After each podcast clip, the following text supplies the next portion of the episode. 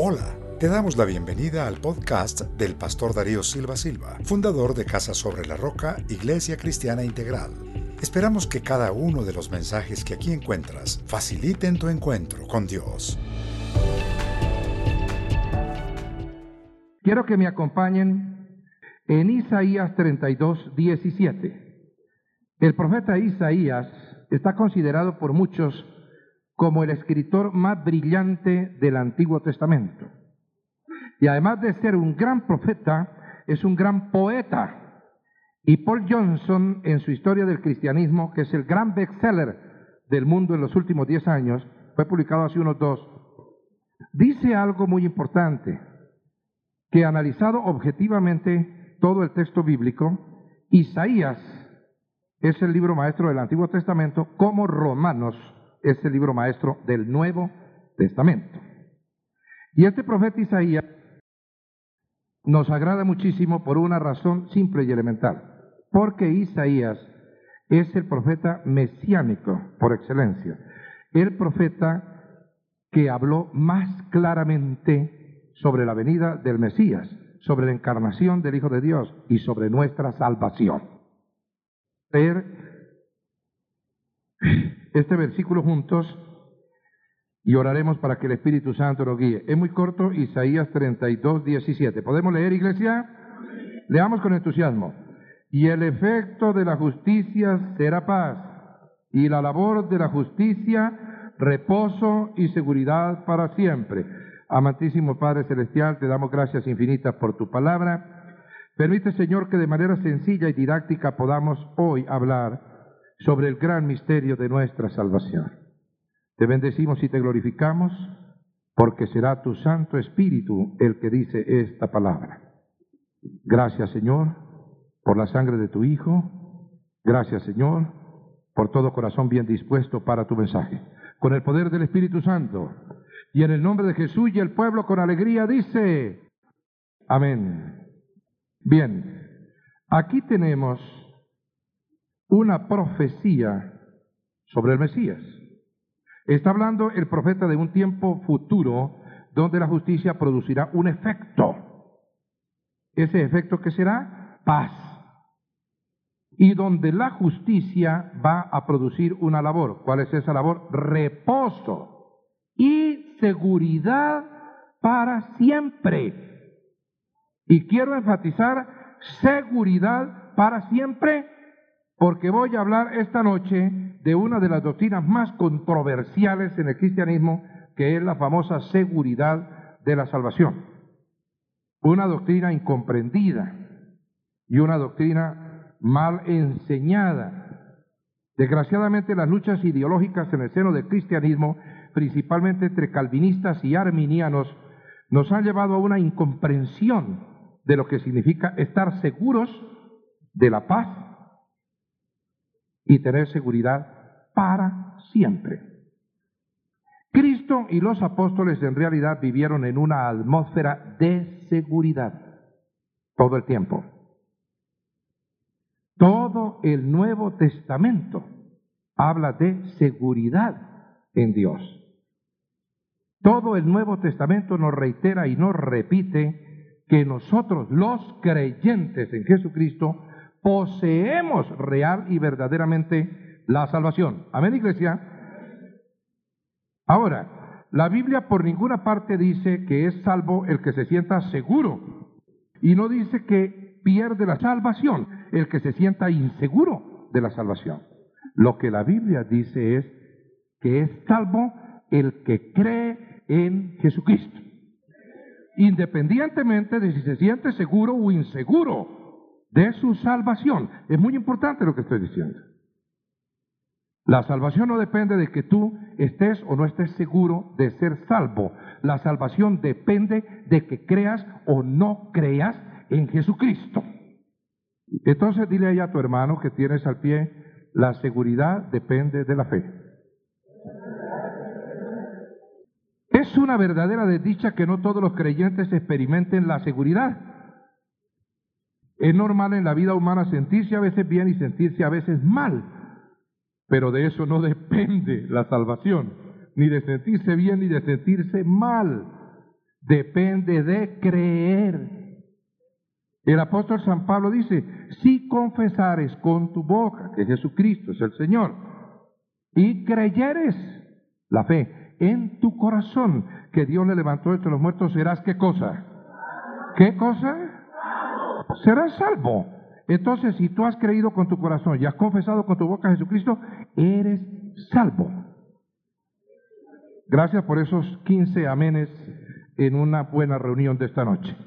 Digan en un gran coro a ver si nos animamos. Todos los creyentes somos salvos. Fíjate que no podemos hablar en términos dubitativos. No podemos estar diciendo, bueno, yo espero ser salvo, quizás soy salvo, tal vez tendré salvación, probablemente es verdad que tengo salvación. ¿Por qué no miramos algunas escrituras para afianzar el concepto y mirar qué es lo que el Espíritu Santo nos quiere transmitir?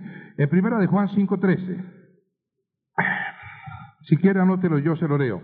Estas cosas, dice el apóstol, os he escrito a vosotros que creéis en el nombre del Hijo de Dios. ¿Para qué? Para que sepáis que tenéis vida eterna. Mire bien lo que está diciendo. Les escribo a ustedes que creen en Jesucristo para que sepan que tienen vida eterna. Amén, iglesia.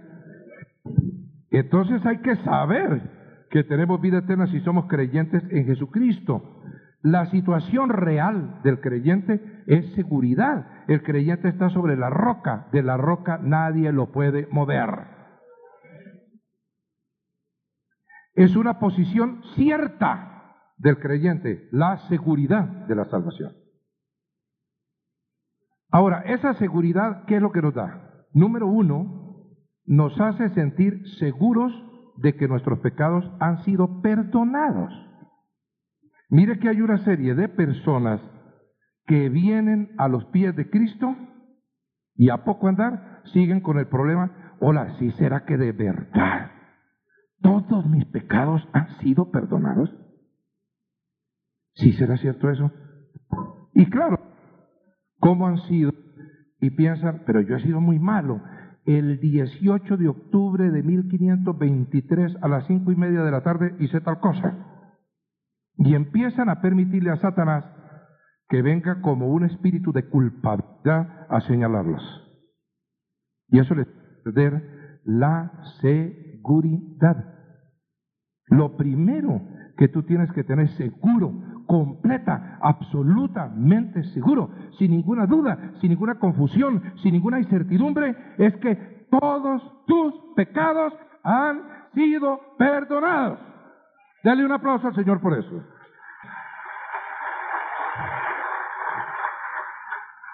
El apóstol San Pablo, que ha sido nuestro, nuestro ejemplo en tantas cosas, escribe a Timoteo, quiero que vayan a 2 Timoteo 1.12, mire lo que aquí nos enseña el apóstol de los gentiles, por lo cual asimismo padezco esto, está padeciendo, está bajo persecución, está bajo cadenas, está en la cárcel, pero no me avergüenzo porque yo sé a quién he creído. Oiga bien lo que habla el apóstol. Yo sé a quién he creído y estoy qué cosa. Dígamelo, iglesia, ¿estoy qué? Seguro que es poderoso para guardar mi depósito para aquel día. A mí no me importa que me persigan, que me encarcelen, que me tengan bajo cadenas, que esté bajo población, orar a veces y desalentar. Mire lo que dice entonces. No me importa nada de eso. No me avergüenzo. ¿Por qué? Porque yo sé, primero, Él sabe, sabe, tiene conocimiento a quién he creído. Y estoy seguro, seguro, fíjate bien, que es que poderoso para guardar mi depósito para aquel día. No hay ni sombra de duda en San Pablo. En medio de las tribulaciones, él dice, estoy seguro. Sé a quién he creído y estoy seguro. Amén, iglesia. Dile a tu hermano, en Cristo estás seguro. Miremos algo sobre la fuente de la seguridad. ¿Sabe cuál es la fuente de donde proviene nuestra seguridad? Nuestra seguridad proviene de las promesas incondicionales de Dios en la Biblia. De allí proviene nuestra seguridad. Juan 6:37, para que empecemos a entrar en materia. Juan 6, 37, ¿qué dice? Todo lo que el Padre me da, vendrá a mí. Y al que a mí viene, dígalo iglesia. ¿No escuché muy bien? No le echo fuera. Oiga bien. La pregunta que tienes que hacerte en tu corazón esta noche es, ¿has venido a Jesús? Si has venido a Jesús, Él no te echa fuera. Amén. El problema es si has venido o no has venido. Si solo estás con la idea de que viniste a Jesús, si solo tienes como la sensación de haber venido a Jesús, o si realmente viniste a Él. Porque allí es donde radica la gran dificultad. Ahora, avance a Juan 10, 27, 28, que me gusta todavía un poquito más a lo que acabo de leer. Juan 10, 27, 28. Mis ovejas oyen mi voz y yo las conozco y me siguen. Y yo les doy vida eterna y no perecerán jamás. Lea iglesia, ni nadie las arrebatará de mi mano. Oiga, qué belleza. Si eres una oveja del Señor, oye su voz. Si oyes su voz, lo sigues. Si oyes su voz y lo sigues, tienes vida eterna. Y si tienes vida eterna, significa que nadie te puede arrebatar de la mano del Señor. Nadie las arrebatará de mi mano. Bueno, si ponemos en tela de juicio esta afirmación, si la ponemos en duda, me parece que estamos cometiendo pecado. Porque es el Señor el que dice, el problema es si eres una oveja de Él. Si has oído su voz y si lo sigues. Eso es lo que tenemos que aclarar. Pero si eres su oveja, si has oído su voz y lo sigues, tienes vida eterna y nadie, nadie, nadie te puede arrebatar de su mano. Me gustaría que miráramos también Romanos 8, 31, 39. Romanos 8, 31, 39. Hoy vamos a trabajar con la escritura un poquito. ¿Qué pues diremos a esto? Si Dios es por nosotros, ¿quién contra nosotros?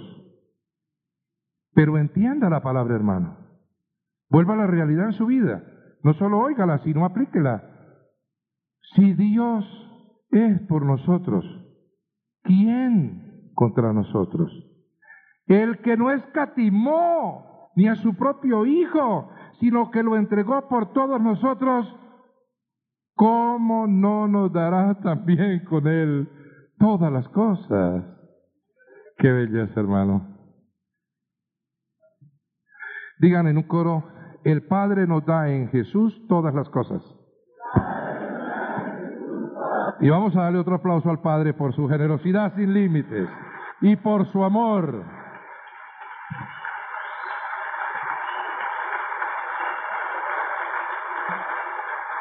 Ahora, para los que se quedaron ahí pensando si de verdad fueron perdonados o no, mm.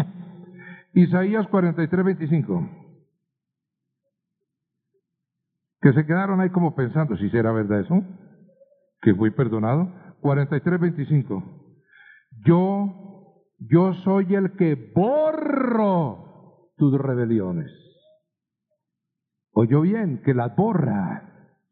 Yo soy el que borro tus rebeliones por amor de mí mismo y no me acordaré de tus pecados. Pero ¿por qué no entendemos? Nosotros nos seguimos acordando el Señor perdóname Dios, es amnésico. Después que nos arrepentimos no se vuelve a acordar nunca de nuestros pecados. El diablo sí tiene muy buena memoria y los viene a recordar cada rato. No le permitas a Satanás que te traiga remordimiento. Permítele al Espíritu Santo que te traiga arrepentimiento. Las dos palabras riman, pero no son lo mismo, arrepentimiento y remordimiento. El remordimiento no es de Dios, el remordimiento es del diablo. Lo que es de Dios es el arrepentimiento. Ahora, si no me siguió creyendo, entonces mire Colosenses 2.13. Porque esta noche quiero que salgan seguros de aquí. Amén, iglesia. Y a vosotros, estando muertos en pecados y en la incircuncisión de vuestra carne, os dio vida juntamente con Él, perdonándoos algunos de vuestros pecados. ¿Cómo dice algunos? ¿Casi todos? ¿Cómo dice? Todos vuestros pecados. Amén, iglesia.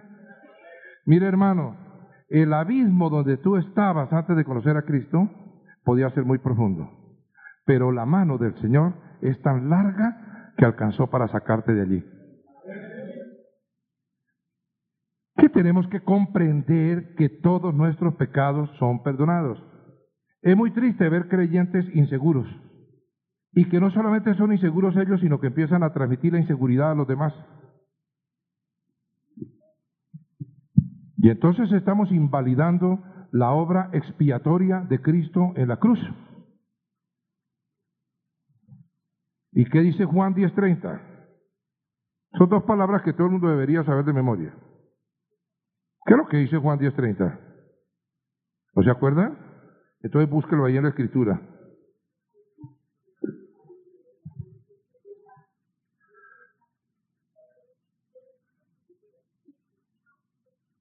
Yo y el Padre, uno somos.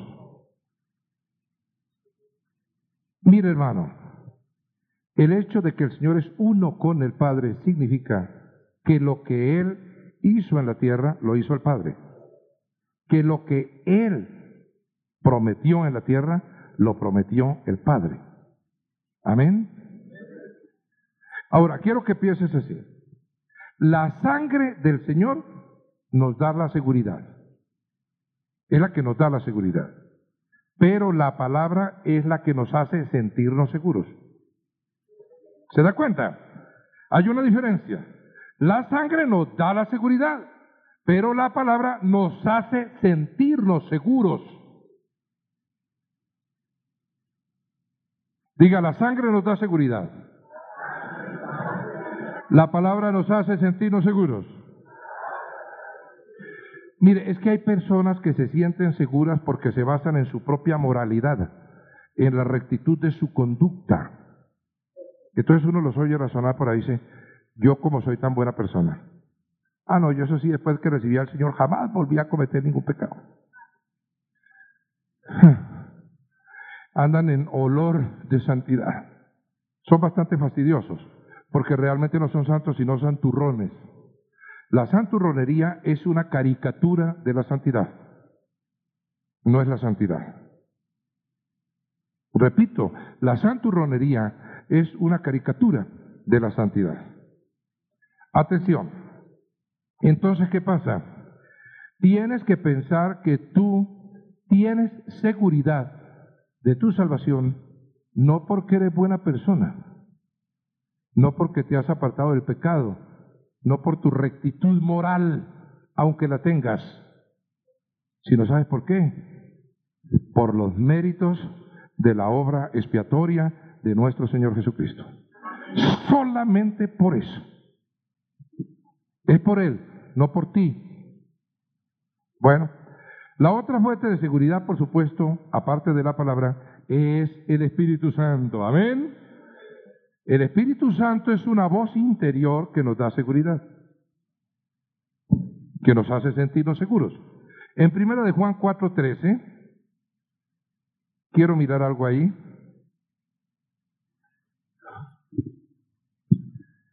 En esto conocemos que permanecemos en Él y Él en nosotros. En que nos ha dado de su espíritu. Cuando tenemos el Espíritu Santo, conocemos que permanecemos en Cristo y que Cristo permanece en nosotros. Entonces esa voz interior que nos da seguridad, voy a ponértelo de esta manera.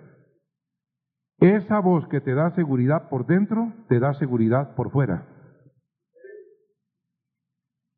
Y se refleja en tu conducta. Cuando todo está bien por dentro, todo está bien por fuera. Hay que tener comprensión de estas cosas.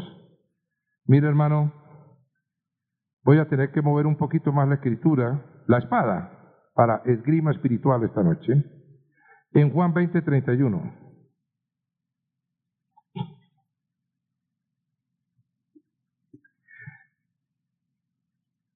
Pero estas, habla de las palabras escritas en el libro de Juan, se han escrito para que creáis, aquí está la fe, creer que Jesús es el Cristo, el Hijo de Dios, y para que creyendo tengáis qué? Tengáis vida en su nombre. Fíjate de qué depende la seguridad, de creer. Estas palabras se han escrito para que creamos en Jesucristo y creyendo en Él, entonces tenemos vida. Esa vida es lo que nos da seguridad. Claro que es que Juan trabajó mucho con estos elementos y por eso en primera de Juan 5, 13, 20 quisiera mirar otra cosa. Estas cosas os he escrito a vosotros que creéis en el nombre del Hijo de Dios para que sepáis que tenéis vida eterna y para que creáis en el nombre del Hijo de Dios. Y esta es la confianza que tenemos en Él, que si pedimos alguna cosa conforme a su voluntad, él nos oye. Si todo está bien por dentro, todo está bien por fuera, entonces empiezan a llegar las bendiciones. Y si sabemos que Él nos oye en cualquier cosa que pidamos, sabemos que tenemos las peticiones que le hayamos hecho. Esa es la seguridad. Bueno, entonces ahora, dejémoslo ahí. Y pensemos un poquito en qué es lo que nos ocurre. Tenemos una lucha con nuestra mente carnal. Hay un proceso racional intelectual que nos impide estar seguros. Estamos seguros y creemos en Él, pero nuestra mente nos hace dudar de la seguridad. Es por eso que San Pablo dice que hay que renovar la mente y que hay que llevar cautivo todo pensamiento a la obediencia a Cristo. El Espíritu Santo es el que capacita nuestra mente para tener seguridad intelectual en la salvación. Y esa seguridad intelectual produce una seguridad emocional, produce un alma confiada, produce un corazón seguro, un corazón firme, un corazón que no se mueve bajo ningún vaivén, porque como dice Pablo, yo sé a quién he creído. La satisfacción del alma. Ahora, a veces en el cristianismo hay personas que tienen una fe débil, pero eso no quiere decir que no tienen fe. Es una confusión muy grande. Hay algunos que tienen fe fuerte y hay otros que tienen fe débil. La fe puede ser débil, pero puede ser genuina, auténtica. El hecho de que la fe no sea fuerte no quiere decir que no es una fe verdadera. Por eso dice Pablo que los que somos fuertes en la fe recibamos a los débiles en la fe. Tú puedes tener una fe débil, pero una fe genuina. Y esa fe genuina crecerá hasta volverse una fe fuerte, siempre genuina, siempre auténtica, siempre verdadera, por medio de la palabra. Bueno, vamos a mirar algunos de los resultados de la seguridad. La seguridad nos da plena certidumbre de fe. Quiero mirarlo en Hebreos 10, 22. Plena certidumbre de fe. Ahí está. Acerquémonos con corazón sincero en plena certidumbre de fe,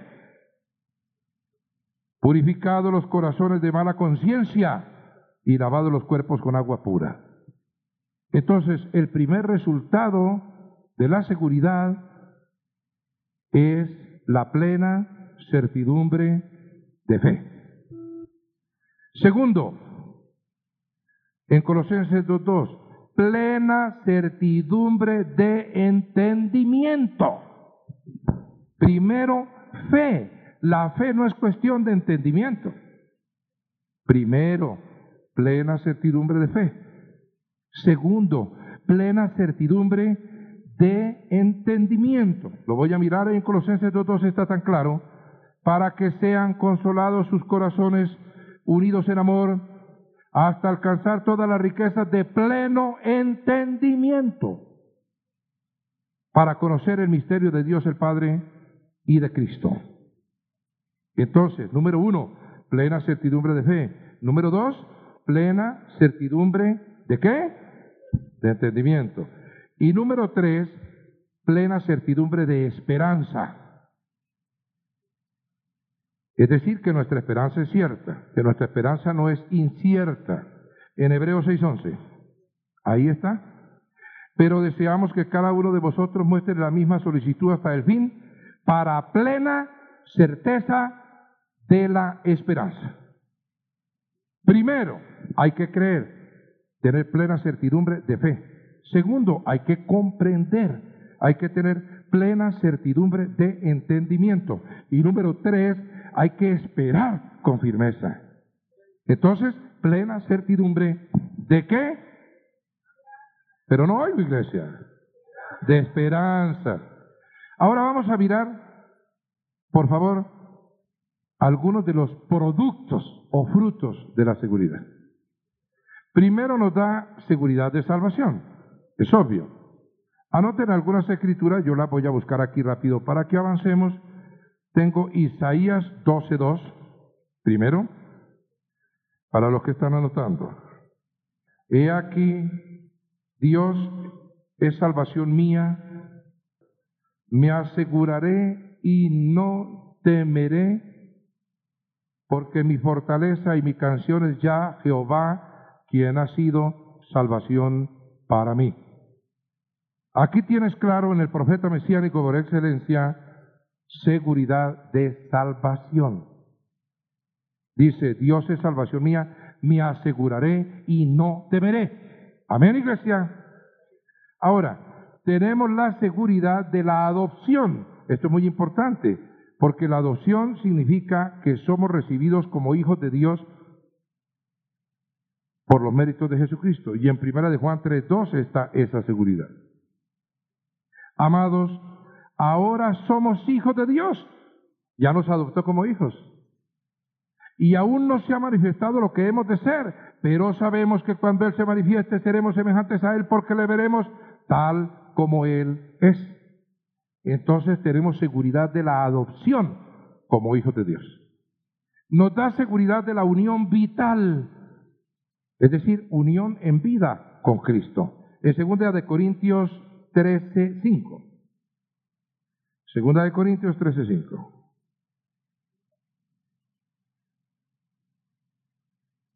Perdón. ¿Sí? Ahí está. Dice, examinaos a vosotros mismos si estáis en la fe.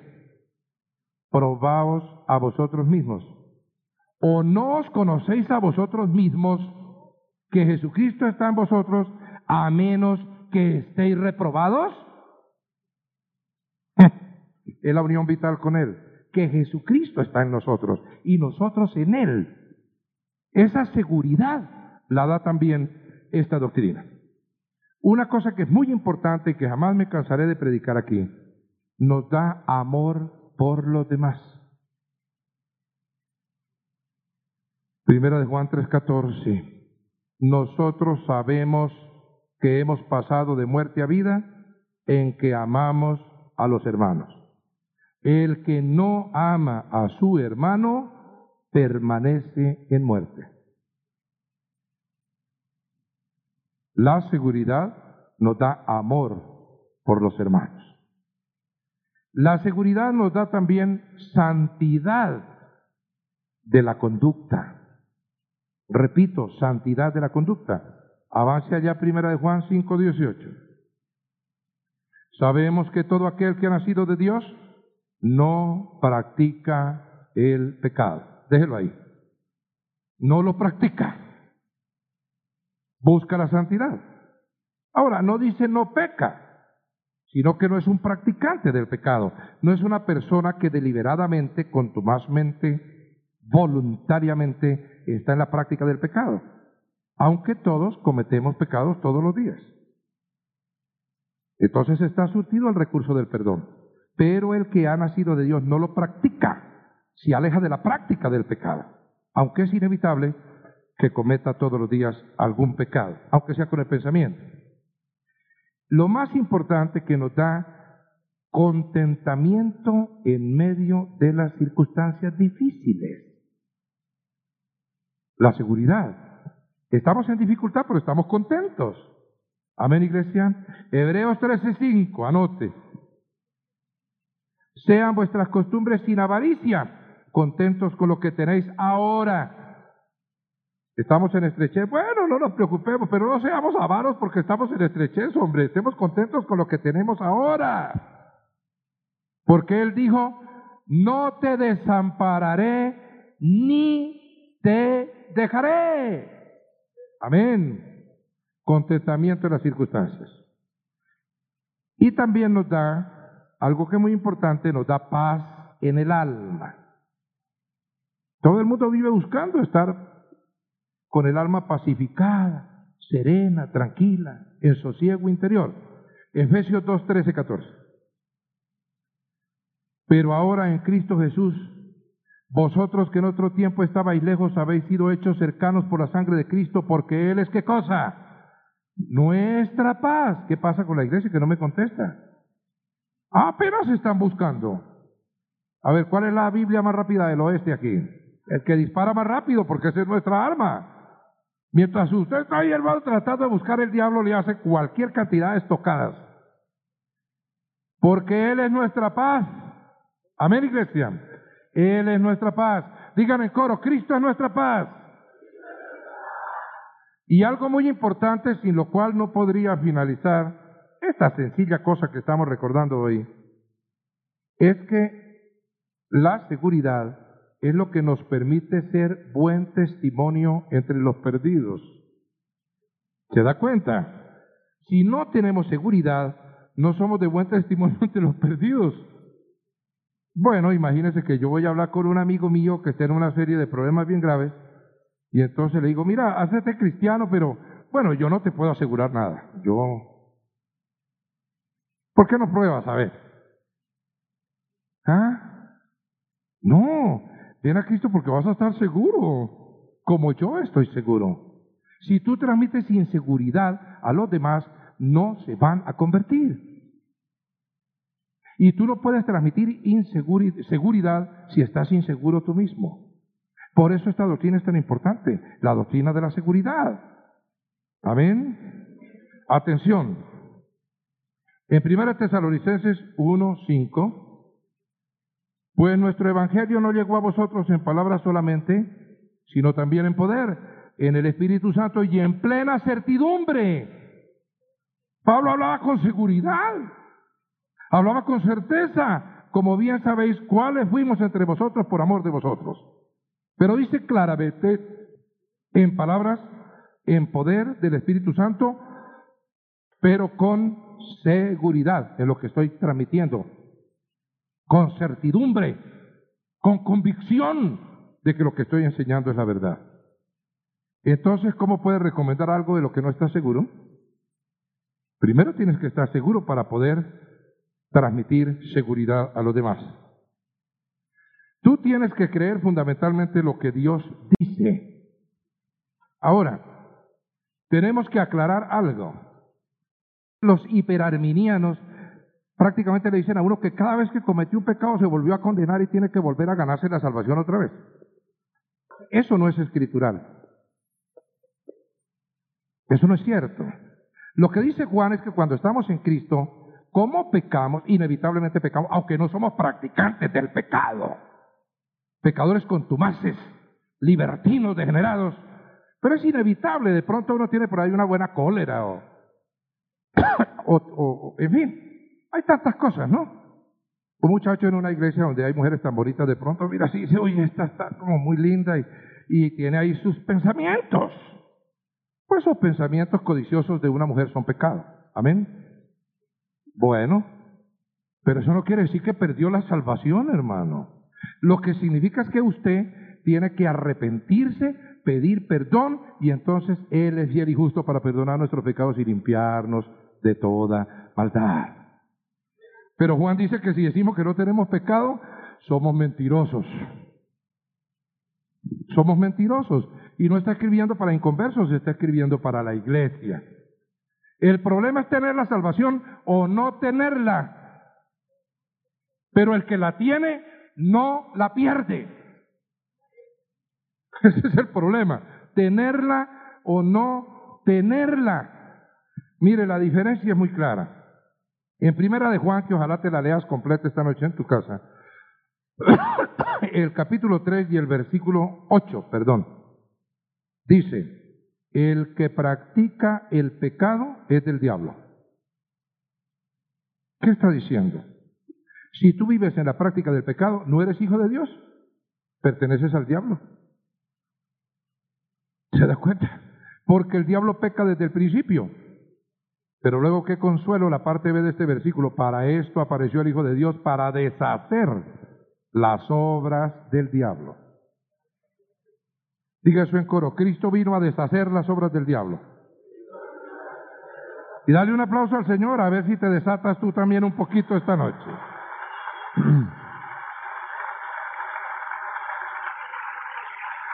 Ese no tiene la salvación. No te engañes. Si tú sigues siendo el mismo degenerado que eras cuando viniste a la iglesia, no te engañes, no te has convertido. No tienes la salvación. Eres un farsante. Puede que seas un simpatizante del cristianismo, pero no eres un creyente, un convertido, un regenerado por el Espíritu Santo.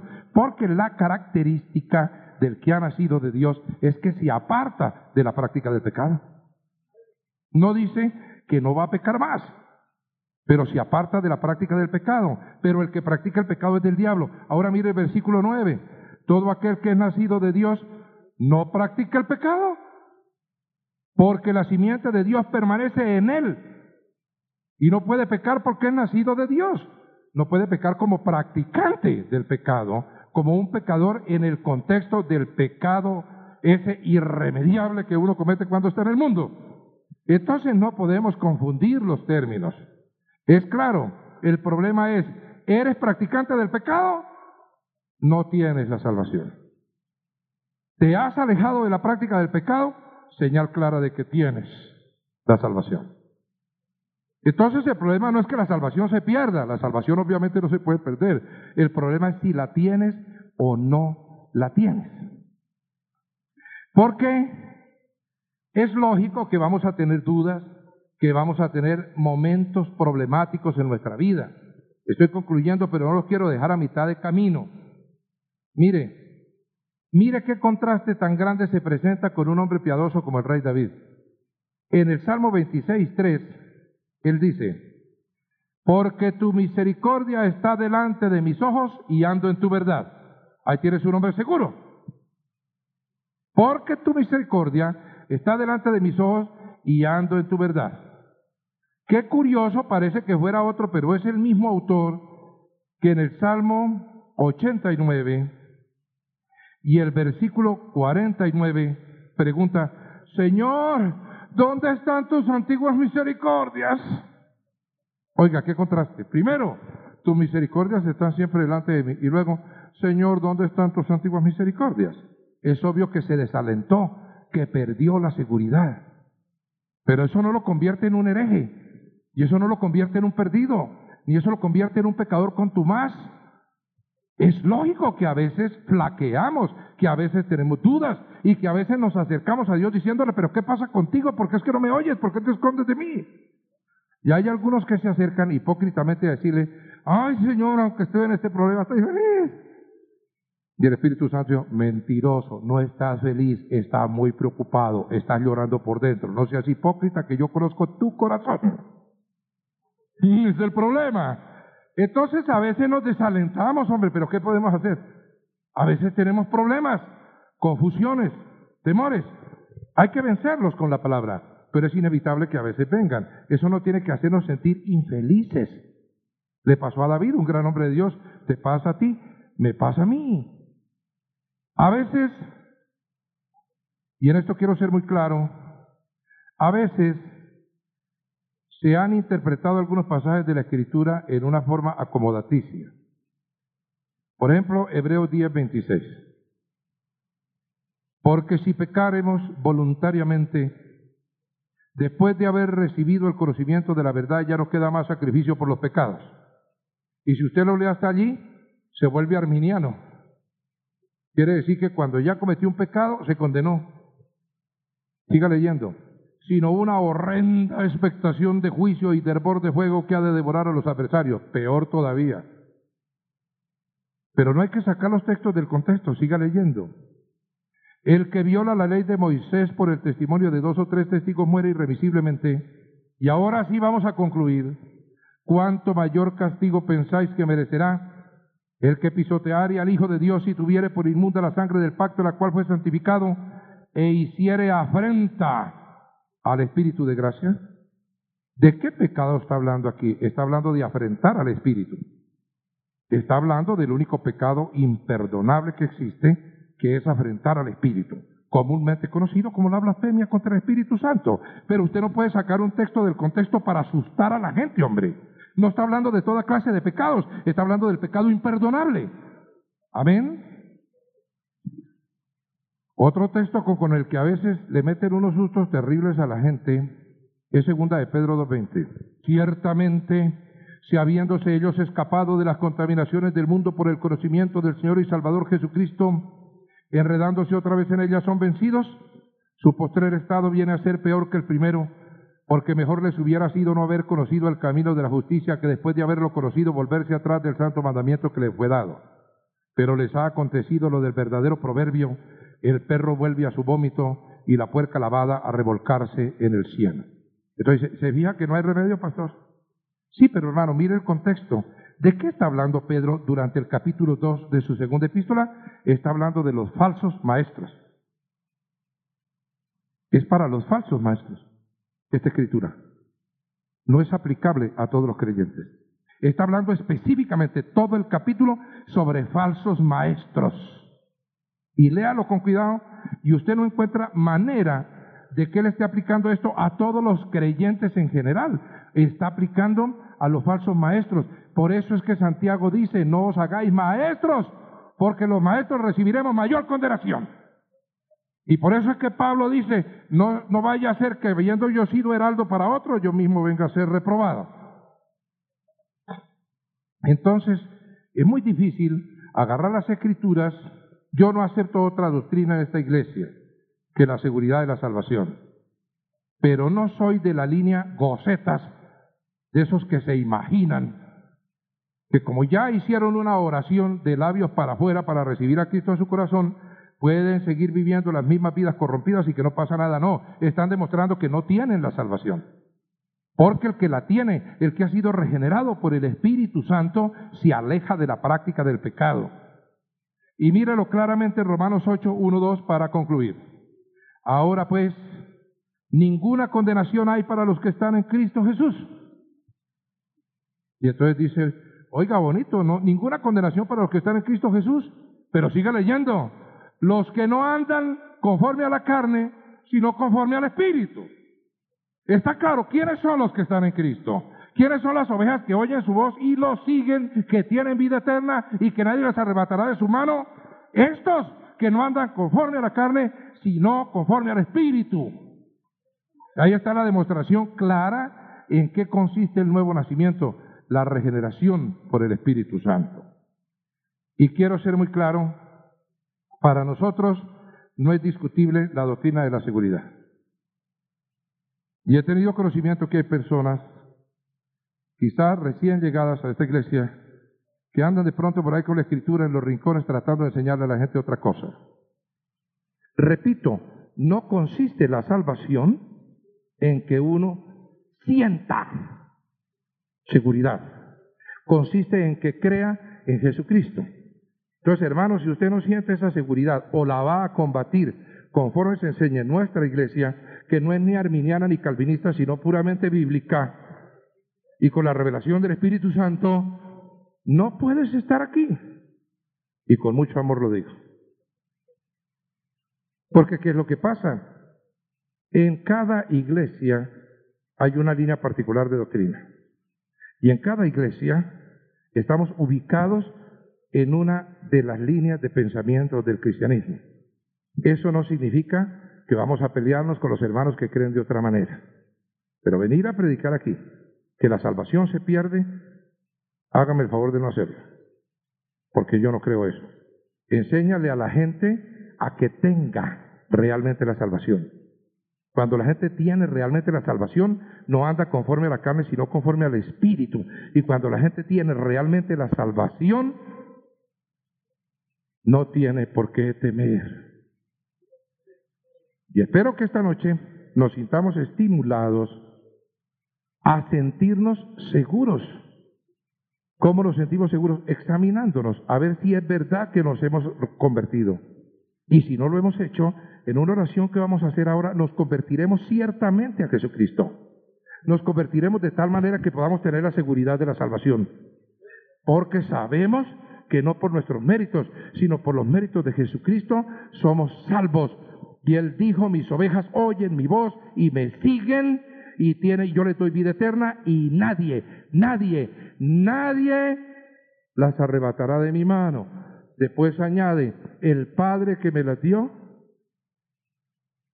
¿qué es lo que dice? El Padre que me las dio, ¿qué? Mírenlo ahí en Juan.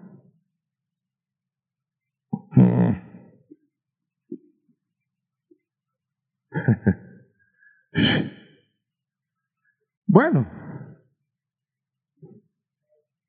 es mayor que todos. Y nadie las arrebatará de la mano de quién? De mi Padre.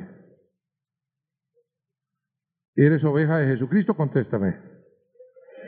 Si hay como unas 20 ovejas de Jesucristo aquí.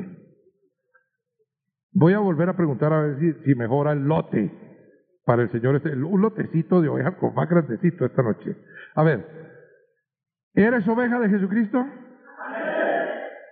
¿Oyes su voz? ¿Lo sigues?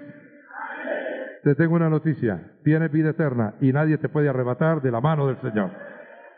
Gracias por escucharnos. Comparte este mensaje con tus familiares y amigos.